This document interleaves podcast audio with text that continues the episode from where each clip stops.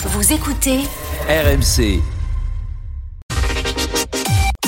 Le journal avec vous, Stéphane Jeunesse, bonjour. Bonjour Mathieu, bonjour à tous. Le salon de l'agriculture ouvre ses portes avec la visite d'Emmanuel Macron.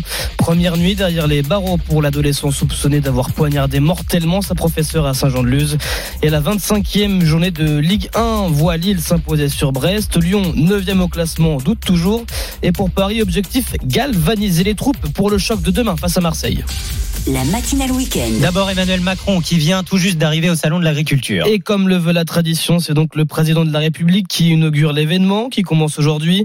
Euh, C'est d'ailleurs là qu'on vous retrouve Romain Cluzel à la porte de Versailles à Paris puisque euh, la journée va être longue pour Emmanuel Macron, le président qui va arpenter les allées du salon. Mais avant, il s'entretient avec des organisations professionnelles.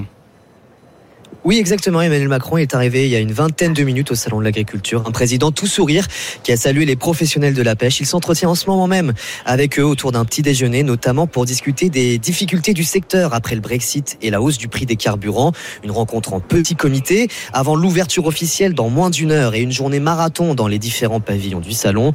Le président retourne dans l'arène, explique un de ses proches, après plusieurs mois sans contact avec le grand public. Justement, côté grand public, Emmanuel Macron et son entourage se préparent à des interpellations sur la très contestée réforme des retraites. Le salon, c'est le lieu où on se dit les choses franchement, prévient un ministre. Les agriculteurs, eux, attendent des réponses du président sur l'inflation, le remplacement des générations d'exploitants et surtout la sécheresse hivernale sans précédent. Même dans l'entourage du président, on s'inquiète. Sans pluie significative d'ici cet été, ce sera une boucherie, anticipe un proche. Emmanuel Macron qui doit donner sa vision de la gestion de l'eau lors de cette visite, notamment la réutilisation des eaux usées pour l'agriculture. Romain Cluzel en direct du salon de l'agriculture à la porte de Versailles de Paris. Qu'on retrouvera tout à l'heure entre 8h30 et 9h puisque nous évoquerons tous ces sujets liés à l'agriculture avec l'ancien ministre Stéphane Le Foll, notre invité à 8h40. À la une ce matin également, l'adolescent accusé d'avoir tué sa professeure à, Saint-Jean-de-Luz se réveille en prison. Ce jeune de 16 ans a été mis en examen pour assassinat, placé en détention provisoire. Et à cet âge-là, Mariano Gauthier, la prise en charge des personnes concernées est particulière. Ils sont d'abord strictement séparés des adultes, soit en établissement spécialisé, soit en quartier mineur. Leur état de santé est évalué comme le risque suicidaire. Ils peuvent être placés dans une cellule spéciale avec des draps et des vêtements déchirables, par exemple. Si la prévention du suicide est en place, la fréquence et la qualité du soin sont incertaines, déplore un pédopsychiatre. Les moyens n'y sont pas. Le ministère de la Justice souligne malgré tout la présence de la protection judiciaire de la jeunesse, pas que des surveillants de l'administration pénitentiaire. Tous les mineurs reçoivent les mêmes attentions éducatives, témoigne un avocat pénaliste, des cours, des activités, beaucoup plus que pour leurs aînés. Marion Gauthier pour RMC. Un homme tué d'une balle dans la tête à la cité de la Paternelle à Marseille hier soir. Euh, Plusieurs personnes sont encore en fuite depuis le début du mois. Euh, Quatre hommes ont perdu la vie dans la cité phocéenne, vraisemblablement en lien avec une guerre de territoire sur fond de trafic de drogue. La fin du mystère, dans l'affaire du corps démembré des buts de saumon, le mari de la femme retrouvé il y a pratiquement deux semaines dans ce parc parisien est passé aux aveux. Il est présenté tout à l'heure à un juge d'instruction en vue d'une éventuelle mise en examen. Et puis l'enquête pour détention d'images à caractère pédopornographique autour de Pierre Palmade se poursuit. Une deuxième personne a été placée en garde à vue hier, l'humoriste qui est toujours à l'hôpital. Il sera lundi s'il échappe en appel à la détention provisoire pour l'accident dans lequel il est impliqué. Et quoi qu'il en soit, cette affaire a déjà des répercussions. Plusieurs salles, plusieurs communes, des programmes, les représentations de pièces de théâtre ou de spectacles qui ont été écrites par Pierre Palmade, euh, comme à Famec en, en Moselle, Mathieu Limongi. Annuler la représentation, cela s'est fait. Assez spontanément. hein. Michel Lipgott est le maire de Flamec. Forcément, on en a parlé. La décision devait être prise rapidement, notamment lorsque deux, trois autres affaires se sont euh, raccrochées à la première, euh, en particulier les questions de pédopornographie. Et on s'est dit que il était malsain, c'était pas bienvenu de maintenir cette pièce. Le spectacle sera donc remplacé par un autre décision unanime du conseil municipal et dans les rues de Flamec, peu de place au doute, tous ou presque approuvent cette mesure. Pour le moment, il n'a pas sa place ici.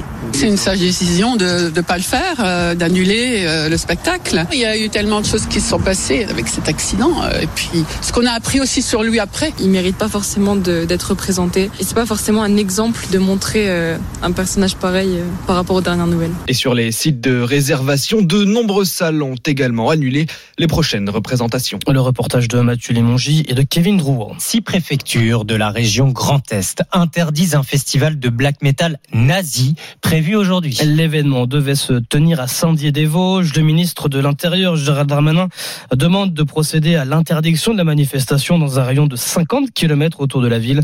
Ce n'est pas assez pour euh, Florian Ribard, référent SOS Racisme. Ce genre de festival existe quand même depuis une dizaine d'années. En fait, l'extrême droite se sent de plus en plus à l'aise en France. Tout le fait de penser que faire un événement d'ailleurs ouvert au public euh, comme ça qui peut appeler à la haine n'engendrera bah, aucune sanction. Et malheureusement, nous, on en signale euh, plusieurs des festivals comme ça de musique parce qu'il y a peu de vigilance des fois et euh, peu de réactivité. D'où l'importance d'écouter les associations. On a une veille juridique, une veille d'actualité qui est très importante. Le simple fait de dire que c'est interdit, ça va pas les arrêter. Ils vont se regrouper d'une manière ou d'une autre quelque part. Et nous sommes avec le maire de Saint-Dié-des-Vosges, Bruno Toussaint, notre invité, juste après le journal. RMC 8h05. Allez les sports, Stéphane Jeunesse, la 25e journée de Ligue 1 qui s'est ouverte hier soir avec la victoire de Lille sur Brest de Buzyn. Et aujourd'hui, deux rencontres que vous vivrez évidemment sur RMC Montpellier-Lens à 21h et à 17h Angers reçoit Lyon. L'OL qui pointe à la 9e place du classement, c'est loin des ambitions du club qui vise les places européennes. Euh, l'entraîneur Laurent Blanc reste pour autant lucide sur le potentiel de son effectif. Même avec le parcours qu'on fait, on n'est pas largué. Alors, on n'est pas largué sur la Coupe européenne de 6-7e. Hein. Les, les, quatre premières, euh, c'est autre chose. Mais tout le monde aussi euh, est à la recherche des points. On dit Lille, on dit euh, oui, oui, ils font un très bon championnat, ils ont une très bonne équipe, mais ils sont pas beaucoup plus de points que nous. Hein. Si on rajoute les quelques points qu'on méritait, on serait pas loin de, de ce niveau-là. Laurent Blanc, le coach le au micro RMC d'Edouard G. Et demain, place au classique entre Marseille et Paris. Dans un vélodrome exalté, galvanisé côté marseillais après la victoire de l'OM sur le PSG en Coupe de France au début du mois.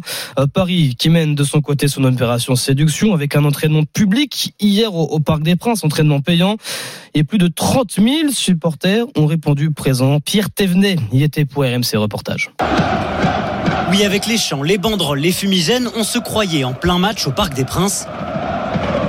Un beau moment pour Iliane, jeune supporter du PSG. J'ai ressenti beaucoup d'émotions, j'étais très content de voir euh, mes joueurs préférés et de voir euh, mon club préféré s'entraîner. Avant le déplacement à Marseille, demain les fans ont fait passer un message, soyez sans pitié avec eux, demande une banderole pour Zinedine. Ça va être euh, crucial pour le reste de la saison. Et en plus de ça, c'est Marseille, c'est le rival, faut les, faut les taper. Hier, ils étaient 33 000 massés dans les travées du parc. Pendant l'heure d'entraînement, chaque but de Bappé est célébré.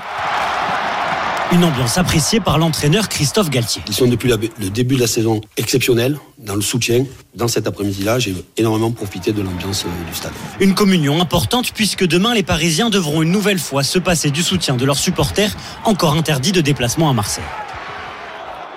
Et puis, on termine avec un petit mot de la cérémonie des Césars. C'était hier soir. 48e cérémonie des Césars qui a sacré Dominique Moll et son film La nuit du 12.